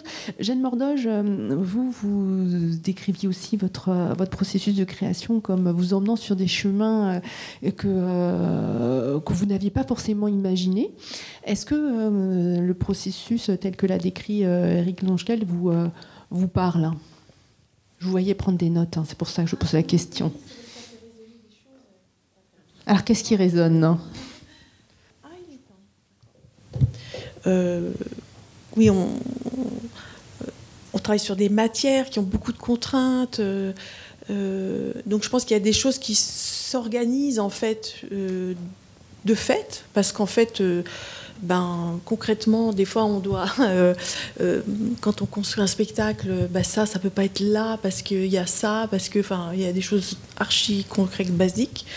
Euh, et puis, euh, en tout cas, moi, en ce qui me concerne, c'est malaxer, quoi, malaxer dans le temps, c'est avoir du temps, et, c'est aussi pour ça que je dis que ça, ça, ça prend des chemins qui n'étaient pas forcément ceux prévus au départ. C'est en laissant du temps. En laissant du temps, les choses se transforment, les choses prennent des tournures. Et, je pense que si on n'a pas, le, enfin en tout cas moi, si j'avais pas le temps que je me, que je me donne, euh, je n'arriverais pas là. Voilà, j'arrêterais quelque chose à un moment donné. Pourquoi pas, hein, c'est pas. Mais je, sens cette nécessité du temps qui fait que quelque chose se, malaxe, se construit, se, au-delà de la forme, enfin, plus pour le comment ça c'est parce que les choses sont je trouve sont chargées de tout le bah, tout le vécu de leur euh, fa- fabrication.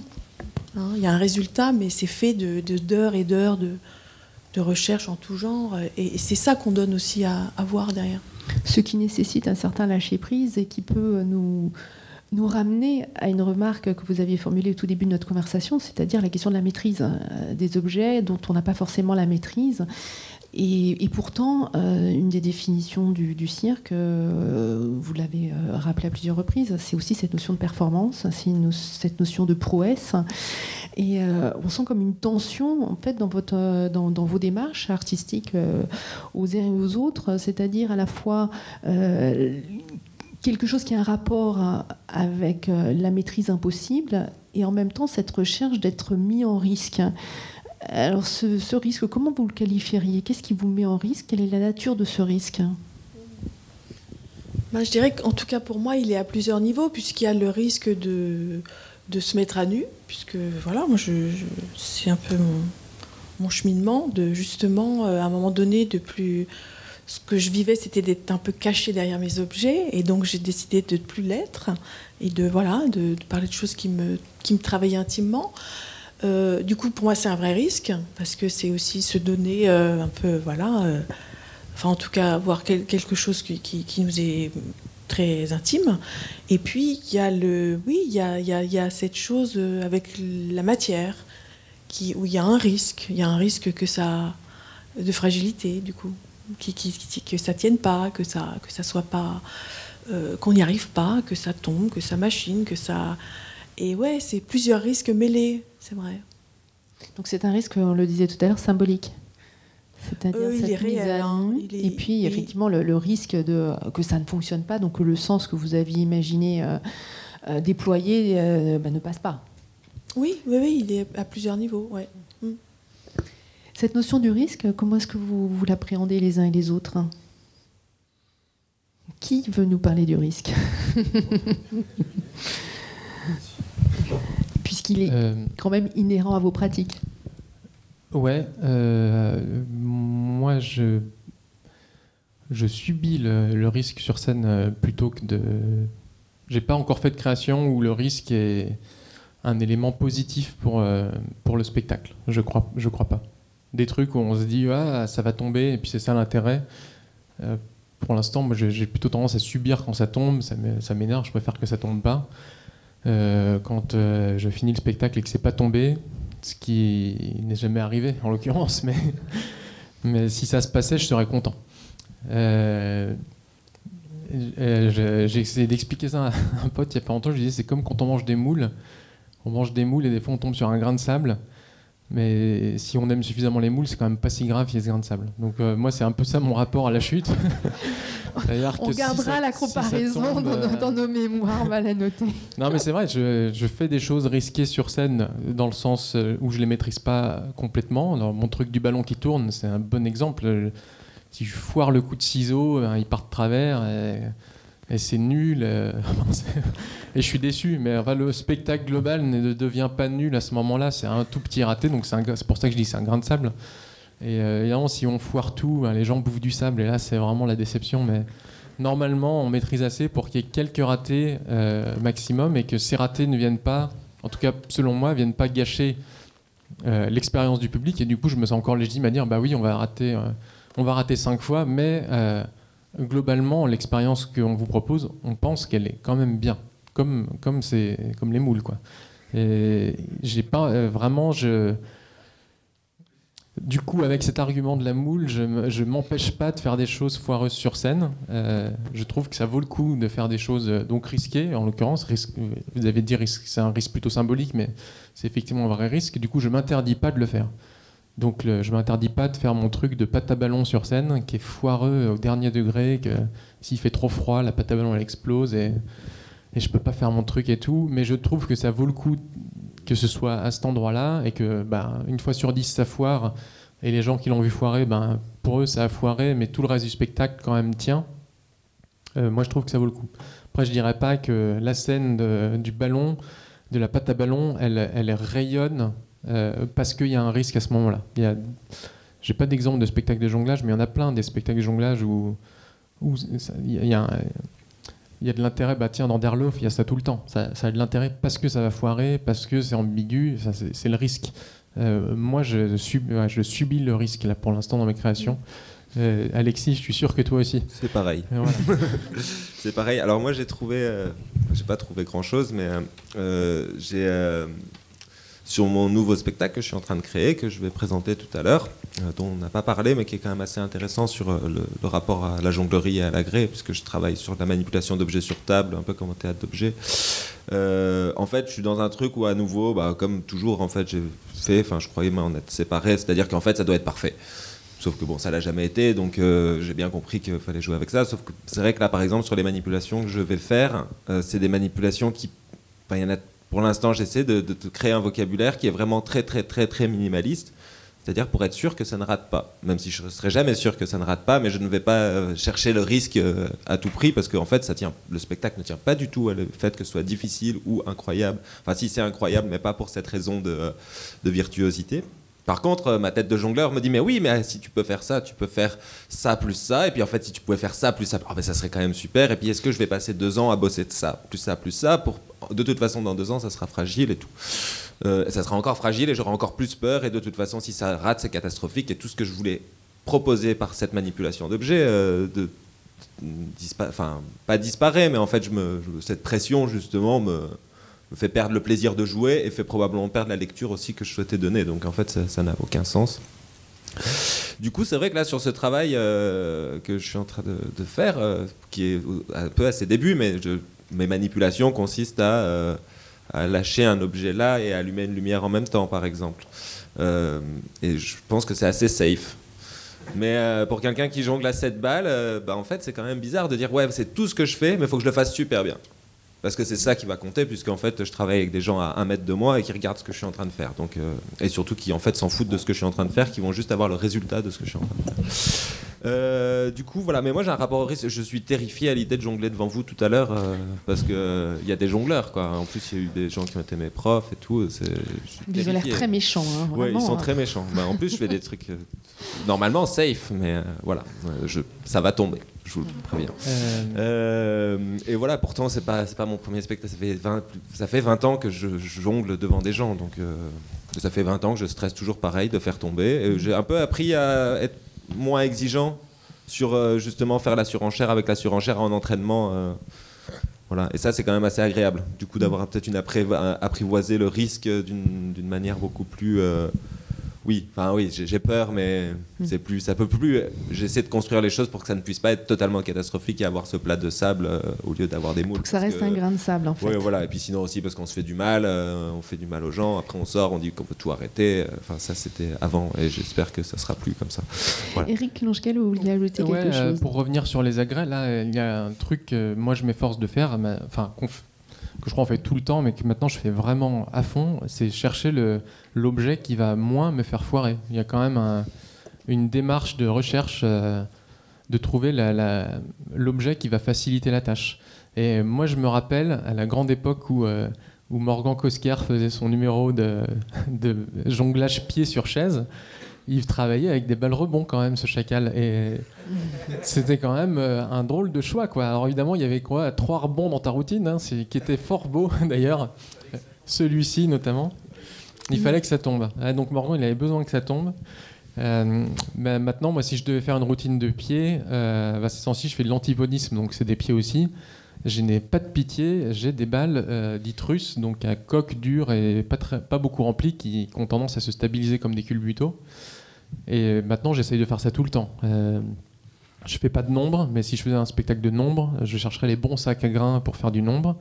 Et pour revenir à l'exemple des ballons, j'ai passé deux ans à chercher le bon ballon pour que ça foire un peu moins, et la bonne pâte à ballon que je vais acheter en Israël parce qu'elle est interdite en France pour le truc. Et je raconte ça parce que Jay Gilligan, dont je parle au début, lui, sa vie, c'est ça. Il souffre tout le temps dans sa vie parce qu'il il, il fait des figures hyper spécifiques avec des objets très précis qu'il achète et après il se passe toujours le truc qu'évidemment les objets n'existent plus et euh, euh, il a un super truc avec des dominos, euh, c'est un rond de dominos géants infini comme ça qui tombent les uns sur les autres très lentement puis il les remonte, il les remet au fur et à mesure et ça s'arrête jamais et il fait pas cette figure sur scène parce qu'il n'a pas encore trouvé la bonne façon de faire le domino pour que ce soit pas foireux quand il le fait sur scène. Il l'a fait en vidéo. Donc c'est quand même une quête, euh, qu'en tout cas que moi comme jongleur j'ai beaucoup maintenant. Euh, on fait un nouveau spectacle. quelle massue et quelle balle, donc artistiquement, mais aussi en, termes de risque, pour que ce soit moins risqué, pour soulager la technique, pour que ça tape bien dans le ballon et que ça parte pas dans tous les sens. Et euh, dans euh, le spectacle How to Welcome the Aliens, Jay, il a plein, plein, plein, plein, plein d'objets et on a l'impression qu'il a que anneaux balles, mais en fait non, il a les balles pour tel truc, les anneaux pour tel truc, les massues plus faciles pour faire tel truc et euh, les je sais pas quoi, la bande VHS de telle épaisseur pour faire tel autre. Quoi. Et c'est un, je pense que c'est un truc qui fait bouger les objets aussi. Euh, les, fabricants, ils commencent à faire différents objets. Euh, Play, il fait des, des, balles russes souples, comment ils les appellent déjà J'ai oublié. Euh, bref, un nouveau style de balles qui sont super pour l'antipodisme. Et c'est pas un truc qu'on avait tellement il y a quelques années. Mais par contre, c'est un truc qui avait beaucoup à l'époque des gentlemen jongleurs qui, eux, fabriquaient leurs objets avec des objectifs artistiques. Euh, J'ai envie qu'il y ait un grand anneau avec des balles qui tournent dedans quand je fais comme ça. Et aussi avec des objectifs de se soulager euh, quand ils faisaient des trucs très durs, voire même, à la limite, des objets truqués. Euh, j'ai- J'aimerais bien qu'Oli soit là pour cette anecdote. Je crois que c'est Rastelli qui, qui- qui avait des, des œufs, euh, qui empilait des œufs, et ils étaient limés pour que ça marche mieux. Donc, euh, voilà, Alors, où est la travail- le prouesse Euh, ça va, Rastelli avait pas trop grand chose à prouver en termes de Voilà. prouesse, donc tout va bien. Non, je croyais qu'un mute s'écroulait là. Non, non, non, ça va.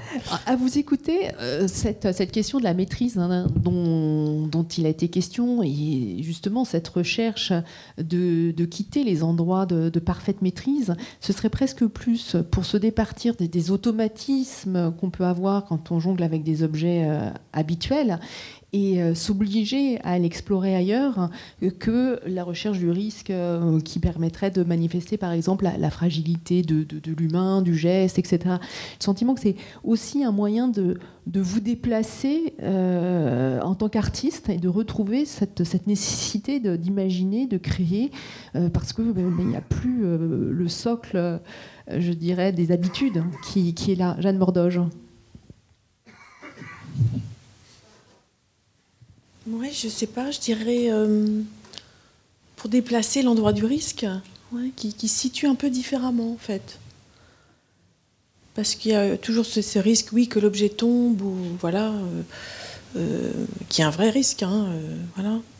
Mais il y a aussi, du coup, de, laisser une part un peu plus, en tout cas pour moi, bien sûr, une part plus partager ça en tout cas avec le spectateur, qui est quelque chose qui, qui, qui, qui, se vit dans l'instant, en fait. hein. Même si c'est du spectacle vivant, on est toujours dans le moment, mais là, il y a quelque chose qui, qui est peut-être qui est encore plus au présent, je dirais. Moi, j'ai- quelque chose à dire euh, encore Eh ben, sur, dites-le. sur le risque. Enfin, pas à dire, mais je- ça me fait penser. euh, c'est euh, c'est aussi comment. euh, Enfin. Quand on jongle avec. euh, je sais pas, enfin, en tout cas, moi, dans ma pratique, il y a eu un moment où j'étais vraiment sur. euh, C'était un risque, je prenais des risques, et en fait, le, truc, c'est que sur scène, ce que je véhiculais aux gens, moi, j'avais l'impression de prendre plein de risques, et parce que je prenais plein de risques, j'étais. euh, Enfin, c'était pour ça que je venais sur scène, c'était pour prendre plein de risques. Mais en fait, les gens, ils percevaient pas tout le risque que je prenais. Moi, et en fait, à un moment, d'aller épurer, enfin, de voir euh, la possibilité que le jaune d'œuf puisse se percer, ou de le voir à un moment dire, en fait, en fait, c'était, il y avait ce risque-là. C'est- Ça devient, enfin, ça devient pour le, spectateur, ça devient quelque chose d'extrêmement puissant. Euh, je parle de ça, et je parle de plein d'autres travaux, enfin, mais c'est vrai que ça, ça me parle. C'est juste ce tout petit ri- risque, euh, mais qui en plus a une symbolique très forte derrière et tout. Mais et en fait, c'est aussi un travail, enfin, moi qui me fascine, et en tout cas, c'est ce que j'aime voir maintenant, de, de cette tête de jongleur que j'avais, dire oui, non, mais c'est parce que je vais être tellement précis, tellement fort, tellement montrer quelque chose, tellement je vais être comme ça, et du coup je vais, je vais enchaîner ces figures qui sont très difficiles, et je vais faire ça, et je vais prendre tous ces risques-là pour le public, et en fait, le public il dit bah, j'ai vu un jongleur, et toi t'es là, tu fais bon, mais en fait moi est-ce que j'ai envie de montrer un jongleur? Alors oui, je fais du cirque traditionnel, et du coup je, travaille mes techniques parce que j'aime bien ce rythme-là, mais en fait sinon ça, me, ça ne me... Enfin voilà, et ça a pris du temps beaucoup en tout cas pour moi, et je pense que c'est hyper important, enfin en tout cas nos approches, même si elles sont légèrement différentes, il y a quand même ce- à quoi, à quoi il nous sert le risque. Il nous sert à avoir un potentiel d'expression et une fragilité et ces choses-là, mais bien sûr, on va se faciliter. Enfin, le risque va toujours exister et est-ce qu'on arrive à l'offrir? Est-ce qu'on arrive à le partager? Est-ce qu'on arrive à en faire une force dramaturgique? Ou alors est-ce que c'est prendre des risques pour, euh, pour prendre des risques Enfin, ça peut être aussi une, autre forme d'écriture, mais en tout cas, si c'est tellement de risques pour soi et que le public perçoit euh, pas ce risque, je vois pas l'intérêt. Enfin, enfin, je vois surtout. C'est le risque, doit faire, le risque doit faire sens. Je vois l'heure qui a filé à toute allure, le temps, euh, et donc j'aurais bien aimé qu'on puisse avoir un, un petit moment d'échange euh, avec euh, ceux qui euh, nous écoutent euh, depuis maintenant plus d'une heure, et je les en remercie. Et, donc, préparez vos questions. Sinon, ça fera une pause un peu plus longue. Ça veut dire qu'on aura tout dit sur le sujet, mais est-ce que vous avez des remarques, des témoignages, des questions que vous voudriez partager? Ah, merci Vincent, ça c'est sympa. Il y a toujours, non vraiment c'est sympa. Tu, on se sent moins seul.